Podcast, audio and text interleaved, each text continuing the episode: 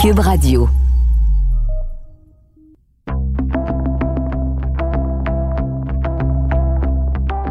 Bonjour, je m'appelle Josilito Michaud.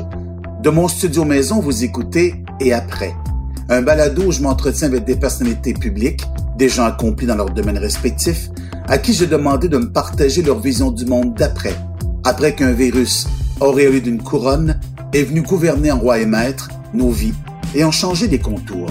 Tout ça a commencé par un confinement qui nous a obligés en quelque sorte à s'arrêter et voir le monde autrement. Fabienne Larouche, auteure, scénariste, script éditrice et productrice d'émissions à succès telles District 31, Blue Moon, Unité 9 et Toute la vie, a dû revoir sa vie pour la suite des choses, comme nous tous, sur le plan personnel, mais surtout sur le plan professionnel. Comment a-t-elle vécu dans les circonstances de pandémie? Et comment voit-elle sa vie d'après?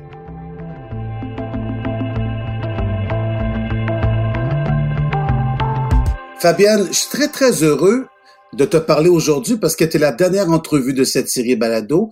Il était hors de question que tu n'y sois pas parce que je sais que tu as une réflexion sur le monde d'après. Merci d'avoir cette invitation. Ça me fait plaisir. Comment tu as vécu ça, toi, personnellement, avec ton chum, la, le confinement, l'arrêt, la pause sur le quotidien, le, le j'allais dire le quotidien qu'on connaît. Comment tu as vécu ça? Ben, assez bien, parce que faut comprendre que dans mon travail d'auteur, d'abord, ça fait 30 ans que je vis en confinement. ah oui, c'est vrai. Ben oui, puis que, on, que Michel et moi, on est en télétravail, parce que bon, Michel euh, est mon producteur de contenu, et puis donc on travaille à la maison depuis tellement longtemps qu'il n'y a pas eu grand changement. Un point tel, José Lito, que parce que les gens autour de nous se plaignaient, étaient dépressifs, euh, critiquaient, étaient vraiment à bout. À un moment donné, je disais à Michel, ben coudon, on a-tu pas de vie, nous autres? Parce que me semble que c'est pas tellement différent que d'habitude. Remarque à la, camp ben, la campagne. C'est sauveur, c'est de moins en moins la campagne, tu vas me dire. Ouais, c'est pas mal près, oui. Euh, mais on pouvait aller marcher, euh, tu sais, on est quand même, on n'était pas dans un petit appartement, on est dans une maison, donc on, on est, on est privilégié, là, on va se le dire. Puis c'est un moment de, un moment de l'année où le travail d'auteur prend le dessus sur le travail de la production. C'est-à-dire que... Oui, bien sûr, on prépare. Voilà, au mois de mars-avril, les auteurs sont en train de travailler. Donc, je recevais quand même les textes.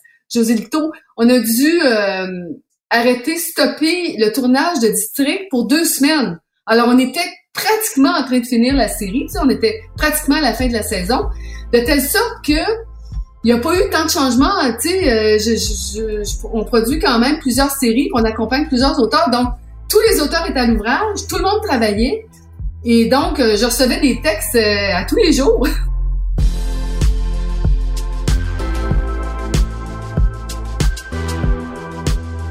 Mais en même temps, Fabienne, te connaissant un petit peu et tu l'as dit déjà publiquement, tu es quand même quelqu'un qui est inquiète pour la santé. Il n'y avait pas eu là une, j'allais dire, une occasion de s'inquiéter davantage?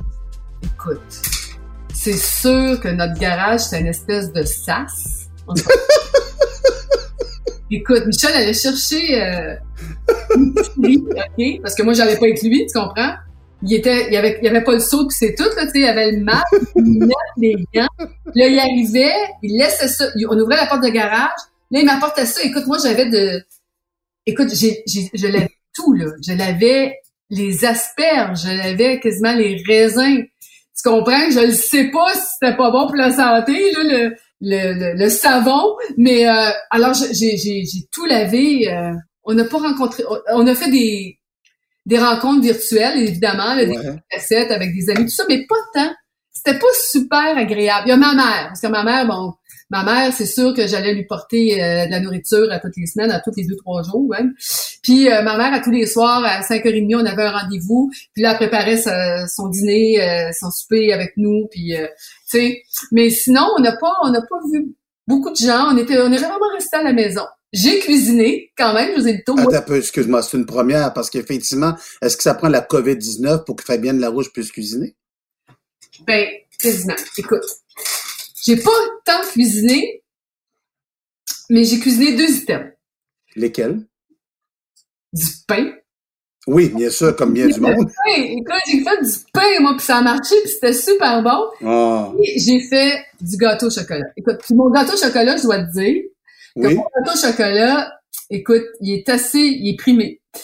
Au début, ça me prenait une journée faire mon gâteau.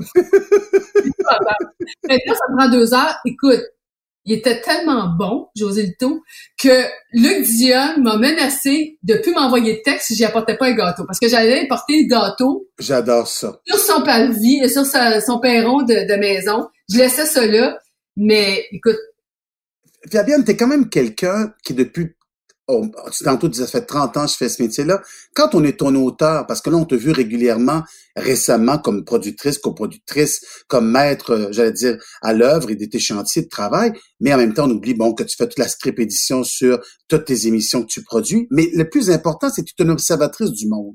Et quand je me suis mis à fouiller sur ce que tu avais fait jusqu'à maintenant, et, et je te dis, ça pris une journée à faire le tour de ton CV, je me suis rendu compte que souvent, un peu à l'instar de Luc Plamondon en chanson, t'es un peu une visionnaire, pour ne pas dire une grande visionnaire. Souviens-toi quand, euh, quand Plamondon a commencé à écrire Starmania, ça prend tout son sens aujourd'hui, mais quand on relit tes textes, entre autres de Virginie, mais aussi de 30 vies, il y a des thèmes là-dedans qui sont abordés et qui ont, prennent tout leur sens aujourd'hui. Quand tu observais le monde pendant la pandémie, est-ce qu'il y a quelque chose que tu voyais pour le futur? je dois dire que j'ai j'ai une vision plutôt cynique et lucide de l'après-pandémie. Pour moi, les choses vont pas tant changer, je dis tout. Les choses vont pas tant changé après la, la guerre 39-45.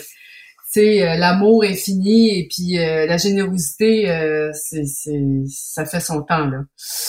Puis après la, la pandémie de la grippe espagnole, c'est la même chose. Présentement, les gens, ce que le monde veut le plus, c'est revenir comme avant. C'est quand est-ce qu'on va pouvoir euh, retourner à Algonquin, euh, en Floride. euh, à Mais toi, tu crois ça? Tu crois un retour à la normale? Oui, mais ça dit, est-ce que je crois un retour à la normale? Le retour à la normale va arriver avec un vaccin, on s'entend, ou un médicament. Ouais. Mais dès que ça, ça va arriver, les choses vont redevenir comme avant, José Lito. C'est ce que je pense. Je pense que l'être humain il est ainsi fait. Il, il va revenir là où il est un être d'habitude. Et puis, j'entends, j'entends les gens. Ce que les gens disent, c'est quand est-ce qu'on va revenir? Tu sais, on a hâte de revenir Ouais. comme avant, de retourner à l'école comme si, tu sais, c'est ça. Ça va pas. C'était drôle parce qu'au début de la pandémie, tu sais, t'entendais ça, la vie, la société ne sera plus jamais la même. On va changer, tu sais, ça va être la solidarité qui va prôner, ça va, les, les, les, Oui, on a entendu ça. oui, oui, mais non. Parce que tu vois, six mois plus tard, ce que les, ce qu'on entend, c'est quand est-ce qu'on va revenir avant, avant- comme avant? Ah, je comprends. C'est, c'est ça. Parce que c'est rassurant, là, avant, tu penses, Fabienne? Ben, c'est quelque chose qu'on connaît, puis Ouais. ben, ben, c'est rassurant, c'est quelque chose.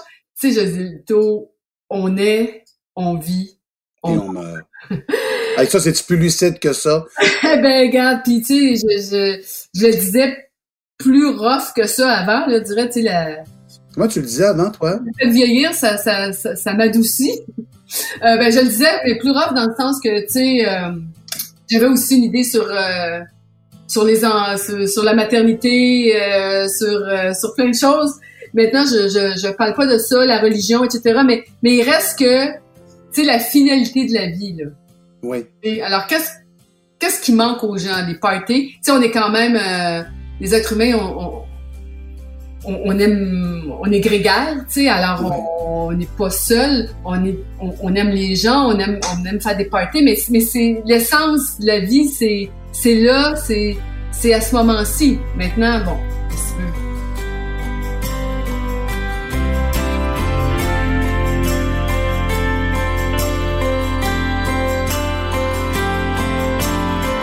Mais toi, est-ce qu'il y a quelque chose qui a changé dans le regard que tu portes sur le monde? Le monde étant euh, la planète, euh, l'ensemble des autres. je vois pas les pays riches c'est les pays riches là tu sais présentement il y a, il y a, tu sais tout le monde veut tout le monde court après le vaccin puis tout le monde cherche à à déjà euh, commander les, ma- les vaccins les précommander on est dans les pre-orders Effectivement, c'est ça. alors bon ben évidemment c'est ceux qui ont de l'argent tu sais ça reste ça pareil tu sais puis il y a un moment il y a un moment, José Leto, où on est 7 milliards d'humains sur la Terre. 7 milliards. On est trop, peut-être. on était 3 milliards. Là, aujourd'hui, il faut les nourrir, il faut qu'ils boivent de l'eau, il faut les Mhm. évacuer. Faut, écoute, a- imagine-toi 7 milliards d'éléphants, 7 milliards de girafes sur la Terre. Ouais. Alors, c'est ça, là, on est 7 milliards d'humains. Puis notre système économique est basé sur la consommation, puis demain matin, j'ai besoin, il faut que je, tu sais, si t'achètes une tasse, José Lito, ben, il va falloir, pour faire du profit, que j'en vende deux, puis j'en vende quatre, puis j'en vende six. Alors, bien sûr que tout est basé sur sur le fait qu'on doit être de plus en plus d'humains sur la Terre, mais la Terre, elle prendra plus autant d'humains. Puis la pandémie, c'est un peu une réponse aussi à ça. C'est que il y, y a un moment où il y a une sélection naturelle qui, Ouais. qui, qui est là. Et puis euh, bon, et bien sûr que ce que le Québec, ce qui, ce qui nous, ce qu'on a, ce qu'on a appris du Québec, par exemple, José Lito, c'est pas juste beau, par exemple. Ah, pas vraiment. Donc, quand on pense aux personnes âgées, Voilà. quand, euh, je veux dire, ça, ça, ça nous montre un portrait navrant du monde, mais aussi quand on regarde les États-Unis, on s'est rendu compte, tu parlais tantôt du clivage entre la pauvreté et la richesse, on s'est rendu compte que les gens qui étaient le plus atteints du côté des États-Unis, qui mouraient le plus, étaient les Afro-Américains. Ouais. Puis ici, ici, c'était les, les nos, nos personnes âgées qui étaient dans des CHSLD. Mais là, on s'entend-tu, José Lito, ça, on n'a pas appris ça au mois de mars, là. Non, non. Hum. Il y a du temps, on entendait tout ça parce que moi, mon, mon défunt père, Oui. il faudrait promettre à ma mère de jamais aller dans un CHSLD. Ben, voyons donc. Ben non, il voulait pas aller là. Mon père, il est mort à quasiment 90 ans, il y a 4 ans. On s'entend que mon père, là, je, pas juste mon père, tu sais, José Lito, tu vas là parce que tu es obligé. Ben oui. Alors, il y a quelque chose qui fonctionne pas dans notre système. Il y a quelque chose qui fonctionne pas et on n'était pas si nombreux que ça à aller aider. Puis, Ah ben, ça, c'est intéressant ce que tu dis. Le, pourcentage, Fabienne, t'as exact, t'as tellement raison. ben, L'autre jour, j'écoutais les pourcentages. 10% seulement des gens allaient voir les personnes de leur, de leur entourage ouais. dans les foyers. Imagine-toi, 10 Ben alors, alors tu sais, puis c'est pas juste, moi, je, je suis pas là pour euh, mettre la, la- je, suis pas là pour euh, pour faire les reproches euh, aux gens, parce que je participe, à, je participe à ma société, moi aussi, moi, je, je, je, je suis un membre actif là, de la société québécoise, mais mais qu'est-ce qu'on aime, José Lito? Hmm. On veut du fun, on veut plus, on veut plus travailler, on veut avoir du plaisir, on veut faire des parties. Je sais pas là. Qu'est-ce que tu veux, toi? Moi, moi, écoute, moi, je suis rendue à 60, presque deux ans. Oh là, tu le dis pas habituellement. Merci beaucoup de ta confession. Ben, Ah, tu. Non, mais je te taquine parce que C'est tu bien. penses toujours que tu vieillis, mais finalement, ça paraît jamais. Mais ça, par exemple, t'es fin de dire ça. Mais c'est quoi? Ah, depuis le mois de mars, tu sais, parce que c'est un concept, ça, hein, le vieillir ou la vieillesse. Après 60 ans, ça devient un concept. Mais là, à partir du mois de mars, bon, ok, tu vas me dire que c'est 70, mais même 60 ans, on se faisait dire, hey, écoutez, là, les 60 ans et plus, Ben, ben, excuse-moi, mais moi, j'étais au point, je regardais tous les jours le point de presse avec Véronique, et quand je me retournais vers Véronique, qui a 65 ans, je, je me retournais vers, vers François Legault pour me dire, je peux pas croire que ma femme fait partie des personnes âgées. Puisque c'était les paramètres, les, les- j'allais dire, le barème commençait à l'âge de 60 ans. Tu t'imagines? Mais tu sais quoi? Ça aussi, c'est vrai, c'est qu'un jour, on vieillit, mais on pense qu'on vieillit pas. C'est qu'on, je veux dire une affaire, je dis tout, là. C'est, je sais pas, euh, il y a eu un glitch depuis 1918, là. C'est pas con. On remarque qu'on vit, on vit beaucoup plus longtemps. En fait, on, on pense pas qu'on va mourir. On C'est pense son se croit éternel. C'est ça l'affaire. puis on veut être beau, on veut, on veut, on veut être en forme. Ah, écoute, c'est pas. Non, non, là, là, je délire, excuse-moi, là, je, je délire. Non, tu délires pas parce que effectivement, c'est qu'on a pris conscience, et tu as totalement raison, on a pris conscience qu'après un certain âge, ça devient, ça commence à être le vieillissement, et ça devient une population à risque, et donc ça se peut que tu te retrouves dans ce groupe d'âge-là. Tu sais quoi? J'étais en train de réfléchir pendant que tu parlais, là aussi. Tu sais, moi, je prends pas l'avion, hein. Eh oui, je suis au courant. Ouais, c'est ça. Mais là, depuis le mois de mars, il y a bien du monde qui prennent plus l'avion. Mais pour autres, là, moi, j'ai, les enfants, là, euh, autour de moi, mes nièces, mes, mes beaux-enfants, tu sais, des vacances, puis pas aller à, je sais pas, à Genève, à Paris, à, Ouais. en Californie, en Antarctique, c'est pas des vacances. des vacances, aller au lac Saint-Jean ou en Gaspésie ou passer des vacances à Saint-Sauveur ou autour. Non, ça, c'est une promenade. Bon, c'est pas des vacances. Mais c'est beau chez nous. Depuis quand, tu sais, moi, ma grand-mère, la Rouche, elle n'a jamais été à Paris, là. jamais été en Floride. Là. Elle est allée à Montréal. C'est plus. Tu sais, ma grand-mère, elle, vivait à Saint-André-du-Lac-Saint-Jean. On s'entend, là. Mais, mais ma grand-mère était heureuse. Je veux dire, le bonheur, là, là, ce qu'on a, ce qu'on a réappris ou appris. Là, je parle pas de moi parce que moi, je reste beaucoup ici. Ça, ça, sérieusement, je conduis, mais c'est tout, là. Tu sais, on s'entend que moi, je prends pas l'avion. Mais les gens, ils ont appris que, en fait, ils ont réappris que c'était le fun de rester au Québec aussi. C'est beau le Québec, puis oui la Gaspésie, puis oui la Côte-Nord, puis on a eu un été formidable aussi là, de chaleur et de, et de soleil. Mais mais c'est ça, c'est que chez nous c'est le fun aussi. C'est c'est depuis quand qui c'est depuis quand José Lito qu'il faut partir pour être heureux? Hmm. Que chez nous c'est plat, c'est la job, ça fait chier, c'est ennuyant. Mais si je vais pas à Paris, si je vais pas là, OK. Tu veux-tu dire qu'on a revu nos, nos, priorités, qu'on a revu ben, les standards du bonheur? Ben, peut-être. Peut-être. Oui, jusqu'à jusqu'aux médicaments, oui, jusqu'à jusqu'au vaccin, mais parce que ça va pas rester, parce que tout à coup, moi, j'ai pas de mérite, j'ai peur de l'avion, ok? Je, je dis, oublie ça, là, je, je, je suis une euh, phobique de l'avion, de l'avion, ok? Fait que on s'entend. Mais si j'avais pas peur de l'avion, moi aussi, là, je, ferais le tour du monde. Faut faire le tour du monde, OK? Oui. Ben, dans quel but? Parce que quand tu vas mourir, quand tu as fait le tour du monde, ça va rien changer à ta vie. Hmm. Est-ce que ça te fait peur, la mort? Ben oui, c'est sûr que ça fait peur. Ça fait peur. Ça fait peur en même temps, tu sais, je me dis... Euh sais, moi, je mange depuis, euh, depuis, depuis que j'ai 30 ans euh, une rôtie avec euh, du beurre d'arachide le matin. je me dis, si c'est fallait que je mange l'éternité, tu sais, c'est peut-être une bonne chose que ça arrête un jour, mais comment, je sais pas. Tu sais, faut pas le savoir, puis on veut pas être malade, tu sais. Mais une fois que t'es mort, tu sais, c'est le passage qui est dur. Je vous dis, une fois que t'es mort, t'es mort, là.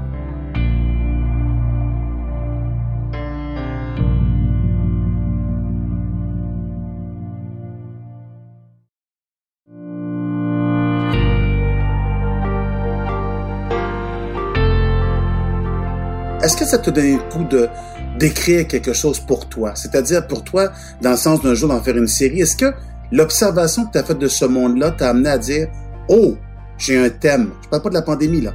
J'ai un thème, j'ai envie de l'écrire. Non. Tu sais, euh, les auteurs, on est des observateurs.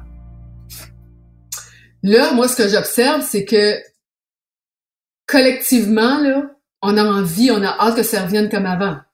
Bien sûr. Alors moi, j'entends pas changement là-dedans. J'entends quand est-ce que ça va revenir comme avant, quand est-ce que les enfants, bon, les masques, on va ce qu'on entend, puis ce qu'on essaie, puis ce qu'on, tu nous, on tourne, là, on a repris les tournages, on a trois séries. Bon, c'est évident qu'il a fallu quand même... Euh, s'ajuster, hein? Ben, s'ajuster, oui, ça c'est bien sûr. Puis les, auteurs ont dû quand même euh, réécrire certaines scènes. Bon, c'est sûr qu'il y a eu là un petit peu de travail. Pas tant, tu vas me dire, là, mais mais tu sais, on peut pas, on peut plus se toucher, on peut plus s'embrasser, on peut plus être les, près les uns des autres, on peut plus aller en gang faire un happening. Est-ce que ça te manque? Pas tant, parce que moi, tu sais, je suis une fille de couple, alors dans le sens que, tu sais, euh, puisque je travaille, je suis en télétravail depuis 30 ans, c'est sûr que là, j'ai, j'ai, j'ai, j'ai pas eu une, euh, un choc là euh, épouvantable quand c'est arrivé, parce que je travaille toujours à la maison. Mais c'est sûr que ce qui me manque, c'est de c'est de pas être capable de. C'est pas parce que tu. En fait, c'est la contrainte qui est difficile. Qui oui, c'est exactement ça. Parce que c'est pas que j'irais, mais savoir que je peux pas y aller. Ah ben oui. D'accord, tu comprends? C'est comme. Et la rebelle en toi, et la rebelle en toi, euh, Ouais. dit, oh là là. Je suis pas si délinquante, hein. Je suis pas si T'es pas si délinquante Pardon, excuse-moi, je t'ai accusé injustement. Non, mais sérieusement, je te pensais comme, non, mais c'est vrai, parfois on pense que t'es hors norme parce que t'as comme fait ton chemin, euh, t'as pavé ton chemin avec, avec, avec, avec, d'une façon très particulière quand on regarde en arrière ton, ton parcours de vie. C'est particulier, c'est assez impressionnant pour ça. c'est pourquoi qu'on pense que t'es rebelle. Pardonne-moi. Je t'ai accusé. Je vous dis le tout parce que je suis d'abord travaillante. Ah, ça c'est À mon affaire, disciplinée, strict, c'est bien le contraire. Et dans, un, dans, dans le temps d'une pandémie, tu veux être autour de moi. Ah ben, c'est toutes les qualités requises, ah, effectivement. Parce que moi, je joue pas avec la, santé du monde, là. Oublie ça, là. On a des, des, des coordonnateurs sanitaires. Ah oui, j'ai vu ça. Par-dessus, par-dessus, au-delà, au-delà de, du producteur, du réalisateur, de la réalisatrice, producteur délégué, directrice de prod, le coordonnateur, il peut arrêter le tournage puis m'appeler pour me dire on ne prend pas ce risque. À moi, c'était clair. Pour la première fois de ma carrière, j'ai zoomé, j'ai parlé à tous les techniciens, chacun, chaque technicien. J'ai demandé leur engagement. Je leur ai dit est-ce que vous êtes prêts à revenir? Est-ce que c'est un défi qui vous intéresse? Puis on va le faire. Est-ce qu'il y a des gens qui t'ont répondu non, Fabienne, non, Ils ont tous répondu oui et l'ambiance est bonne, mais ils ont tous été contents quand même qu'on fasse ça. Ils m'ont dit. Oui, qu'on pose la question. Oui, puis de êtes-vous, avez-vous peur? Puis écoutez, moi, je l'ai abordé de la façon suivante. Comment moi j'accepterais d'aller tourner dans, dans une pandémie? Tu comprends-tu? Alors, alors, et, donc, bien sûr que le risque zéro n'existe pas, mais je te dis, José Lito, on est quasiment un annexe d'hôpital. Les acteurs vont d'attraper la COVID à la maison que sur le plateau. Cela étant dit, on n'est pas à l'abri qu'un malheur comme sur nous autres nous arrive, mais tous les techniciens, tous les techniciens, sans exception, portent le masque en tout temps, la visière ou la lunette.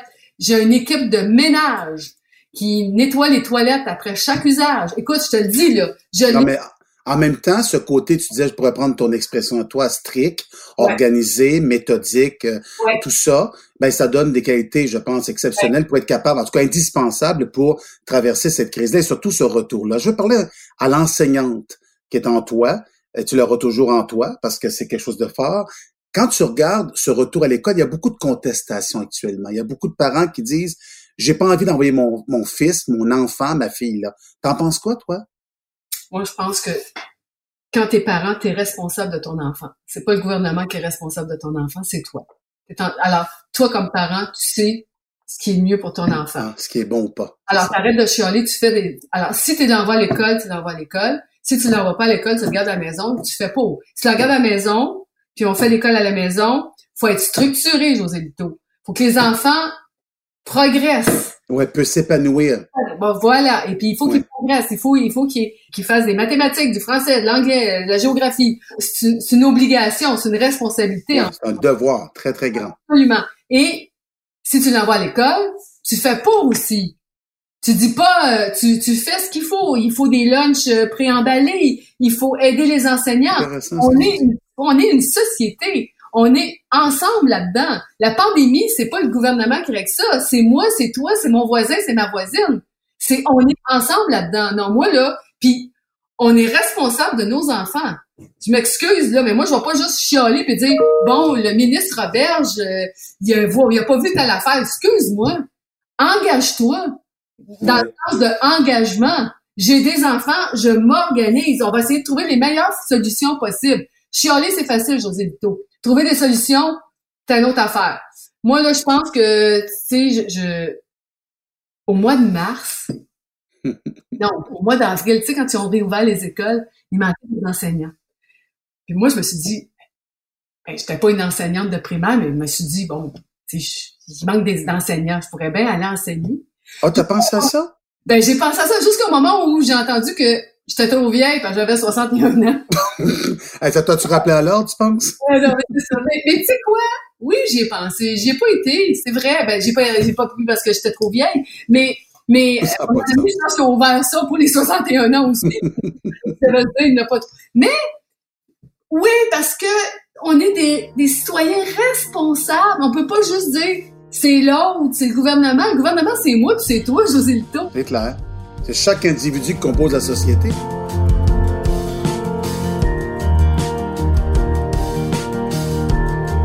Fabienne, as-tu l'impression que, je dirais, un des, des avantages, je sais pas si c'est des avantages, mais en tout cas, euh, certainement, un des éclairages qu'on a eu pendant cette pandémie-là, c'est de mettre ça sur des corps de métier, dont les enseignants, dont les préposés, dont des personnes qui travaillent les hôpitaux. T'as pas eu l'impression que soudainement, sont devenus, se sont devenus des héros du quotidien alors qu'on les sous-estimait ou on les regardait même pas souvent?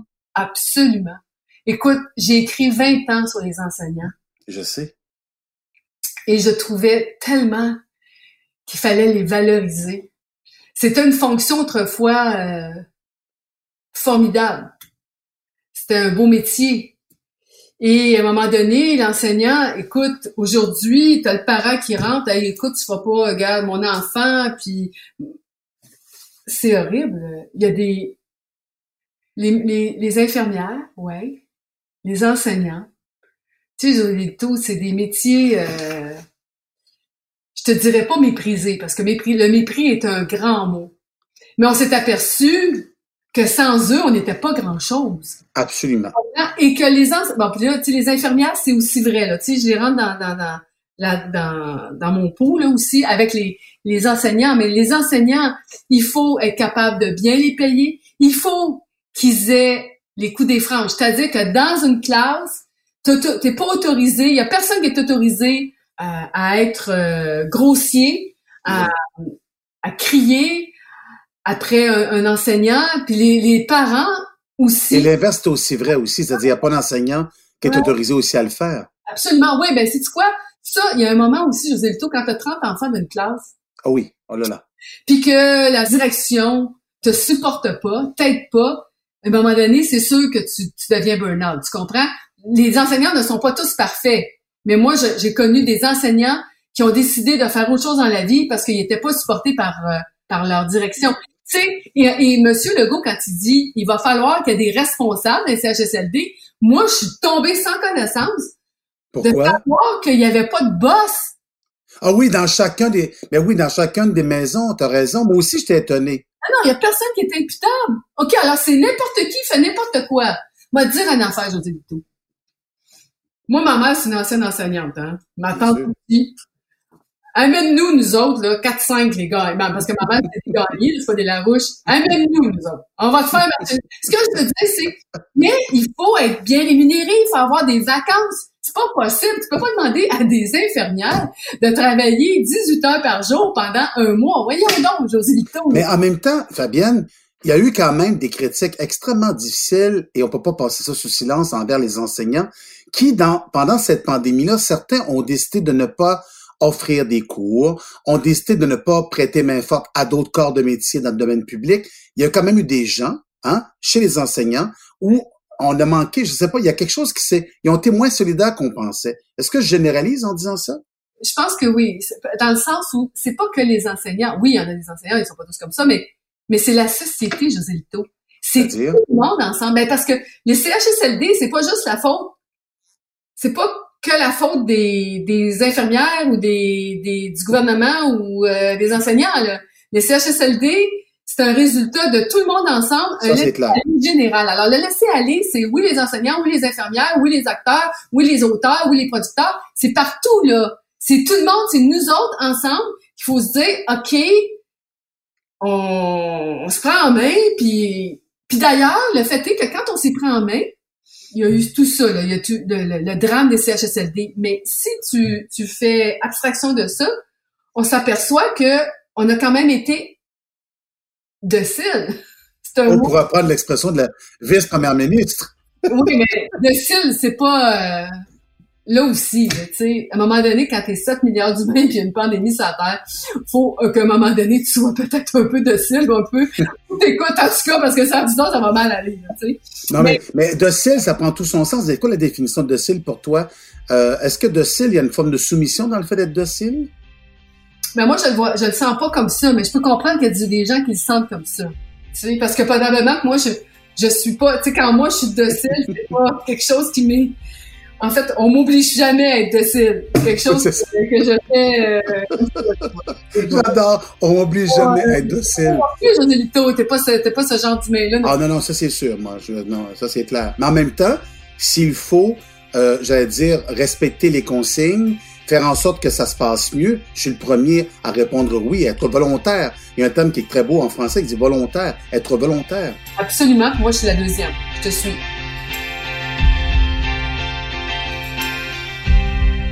Dis-moi, est-ce que ça t'a, en terminant, changé, modifié quelque part euh, ce qui s'est passé? Est-ce qu'il y a quelque chose qui a changé en Famine Larouche depuis les événements? Ben, je vois pas. À, part le fait que je cuisine un peu. Mais c'est déjà une grande révolution en passant. non, mais Non. C'est la même qu'avant. Ouais, ouais. Oui, la pandémie va pas me changer, José Lito. Puis la pandémie va pas changer l'humanité. Non? Ah, tu crois-tu qu'il y a un avant et un après? Non.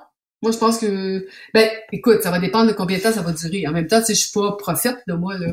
Tu sais, je, je vois pas dans l'avenir. Je te, je te parle de mes feelings. Peut-être que j'ai tort, là, mais je vois pas, je, je, je... en tout cas, c'est pas parti pour ça. C'est pas ce que je, je vois autour de moi. Tu sais, moi, je travaille déjà de la maison, je dis, je ne prends pas l'avion. On le sait bien qu'il faut plus prendre l'avion, que ça n'a pas d'allure, que la planète est en train de chauffer, de bouillir, de poser. Mais tout le monde prend la... ben, tout le monde, oui. Il y a personne qui va, qui va, dire je prendrai plus l'avion. C'est un trop grand sacrifice pour bien du monde. Alors, il y aura pas, il y a pas de, de solution. À partir du moment où, juste pour ça, quand on sait que prendre l'avion, ça a plus de bon sens, parce que ça va faire sauter la planète, mais que tout le monde dit, oui, mais tu sais, je vais en prendre, je le prends encore, je le prends encore. Mais oublie ça, là. Je veux dire, il faut de la résilience, mais il faut à un moment donné aussi... Et d'avoir une conscience de la planète. Ouais, ben, une conscience de la planète, puis d'être capable de d'être heureux avec moins, ouais. de pas avoir quatre maisons, euh, six voitures, euh, qu'est-ce que tu veux que je te dise? Mais, mais notre système économique est basé sur la consommation. Ça va mal, ça va aller encore plus mal. Oh, ça, c'est ton côté lucide? Ben, lucide et cynique, je suis rendu, regarde. Ouais, là, c'est rendu cynique. On va faire une autre entrevue comme ça quand je vais avoir 90 ans. Dis-moi, qu'est-ce que je souhaite pour la suite des choses? Ben, euh, comme on dit toujours, la santé, Josilto. oui, ça prend tout son sens présentement. Tu sais, on disait ça à l'époque, à Noël. Tu sais, on disait ça à Noël, nos tantes disaient ça, puis on disait, hey, souhaite-moi quelque chose de plus gros, tu sais. Mais on s'en rend compte aujourd'hui que c'est important. Oui. Ben oui, en pleine pandémie, qu'est-ce qu'on peut souhaiter aux gens? Ben, on peut juste leur souhaiter de la santé. ben, je t'en souhaite plein, Fabienne. Merci beaucoup, Fabienne Larouche. Merci infiniment.